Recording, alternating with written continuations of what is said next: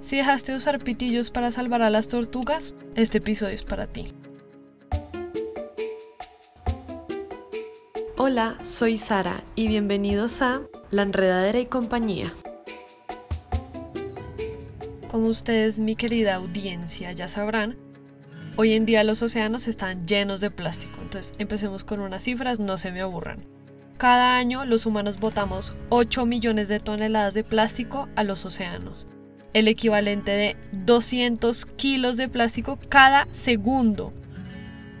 Y como consecuencia de eso, el último dato que les tengo es que gracias a eso se han formado 5 islas de montañas de basura en los océanos. Y si por lo menos se parecen un poquito a mí, que ya no uso pitillos por ese pobre video de la tortuga con el pitillo metido en la nariz, se van a entristecer un montón por estos datos que les voy a dar pues resulta y acontece que los pitillos son menos del 1% del problema. Obvio, eso no significa que volvamos a usar pitillos como unos degenerados, pero sí significa que la situación como que huele raro, ¿no? Como que hay algo más que no estamos viendo en todo este asunto. Entonces, bueno, como a nosotros los humanos nos encanta echarle la culpa a alguien más, últimamente como que nos pareció chévere echarle la culpa a las grandes compañías, pues con toda la razón. Y los datos como que nos muestran que sí está bien esa culpa. Imagínense que yo me puse a investigar cifras y encontré que el 70% de las emisiones de efecto invernadero en el mundo en los últimos 20 años, o sea, prácticamente toda mi existencia, se atribuyen a solo 100 compañías de combustibles fósiles. 100. Y entonces, bueno, una pregunta que me surgió a mí en toda esta investigación es, pues entonces, ¿por qué muchos, como yo, no sabíamos esto sino hasta hace muy poquito? Pues la respuesta más fácil, obviamente, es que a los presidentes de estas compañías, pues obviamente no les conviene y por el contrario, lo que sí les conviene es que cuando nosotros veamos los documentales de los osos polares muriéndose y las tortugas con los pitillos metidos en la nariz, nos sintamos culpables y nosotros digamos, mí mismo, jue madre, esto es porque yo estoy usando pitillos y bolsas plásticas, necesito cambiar eso. Y no crean que no, obviamente cuando nosotros a nivel masivo hacemos esos cambios, sí logramos hacer una diferencia y sí logramos ver cifras al respecto. Eh, pues hemos visto cifras impresionantes de que no usar bolsas plásticas todos los días hacer mercado se ayuda entonces, obviamente ver esas cifras pues nos esperanza un montón y obviamente que vamos a seguir buscando más maneras de ayudar y la verdad eso está perfecto. Igual paréntesis, ojo con el greenwashing que ya es otro tema muy polémico, pero pues si quieren investiguen al respecto para no dejarse engañar ahí tan feo tampoco. La vaina es que pues estamos acá nosotros con nuestras bolsas reutilizables, usando shampoos no contaminantes, tomando duchas más cortas, comiendo menos carne animal, cambiando los pitillos, bueno, todos estos cuentos. Pero están las grandes compañías dañando todos nuestros pequeños esfuerzos. Que ya les voy a contar cómo pasa eso. Entonces ya adentrándonos en lo jugoso del tema, les voy a contar una historia que a mí personalmente me da muchísima rabia pues Exxon, la empresa petrolera estadounidense, eh, se fundó en 1870. Y fue por la época de los 80 que se empezó todo el auge del cambio climático, como con los hippies.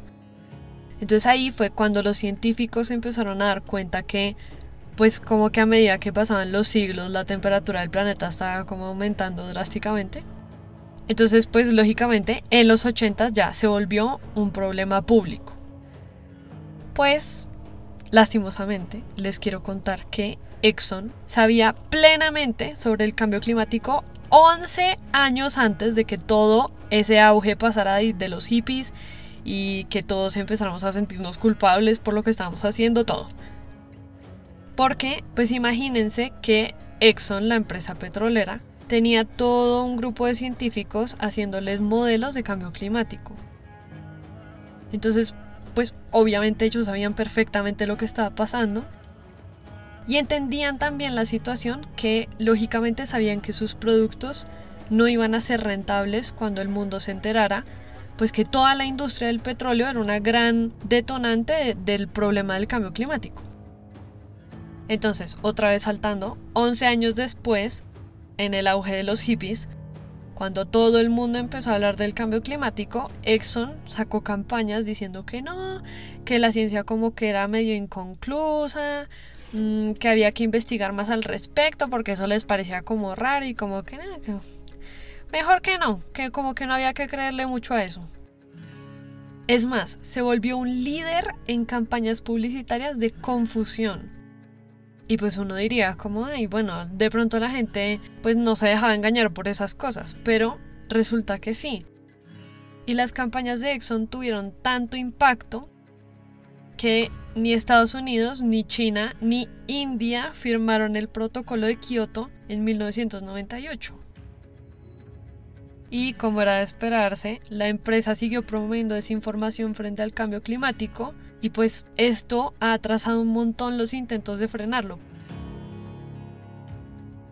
Este es el gran problema que tenemos, que nosotros podemos jugar a ser amigables con el medio ambiente y dejar de usar pitillos, pero si las empresas que tienen tanto poder frente a los recursos naturales no se les da la gana de cambiar, pues entonces no vamos a llegar a ningún Pereira con esto. Entonces, pues ya teniendo en cuenta lo del ejemplo de Exxon, ya sabemos que este es un juego de jerarquías. Hay que pensar quién puede ponerle freno a la insensatez de las grandes corporaciones. Ahí es donde entran los políticos. El problema es que los políticos, principalmente de países ricos, pues también están podridos, porque hacen chancucos con esas grandes corporaciones para ganar plata y poder y todo lo que se les da la gana.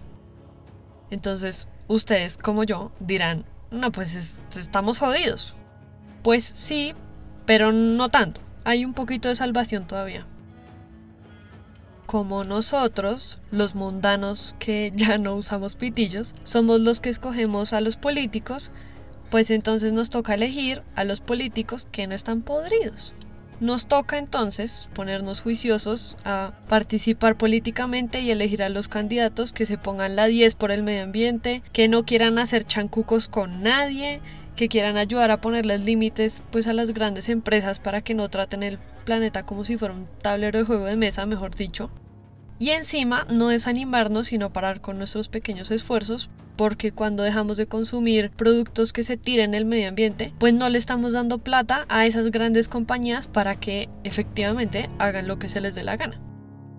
Esas acciones chiquitas que nosotros hacemos también son muy significativas porque así las empresas se ven motivadas a cambiar sus métodos de producción y distribución y lo que sea para que sean muchísimo más amigables con el medio ambiente. Entonces, en palabras cortas, por eso es que convencer a la tía de no comprar esa nueva camioneta que solo come gasolina es súper bueno también.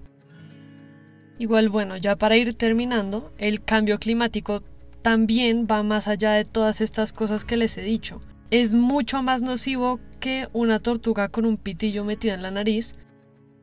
Lo importante es que nunca se les olvide que eso es un juego de jerarquías. Hay una correlación impresionante, lastimosamente, entre el cambio climático y la inequidad social. Por eso es que nosotros, los mundanos, nuevamente, nos tenemos que parar duro y frenar esta vaina porque la conversación tiene que seguir y todos, todos, todos, cada uno de nosotros estamos en la responsabilidad de educarnos y tomar acción.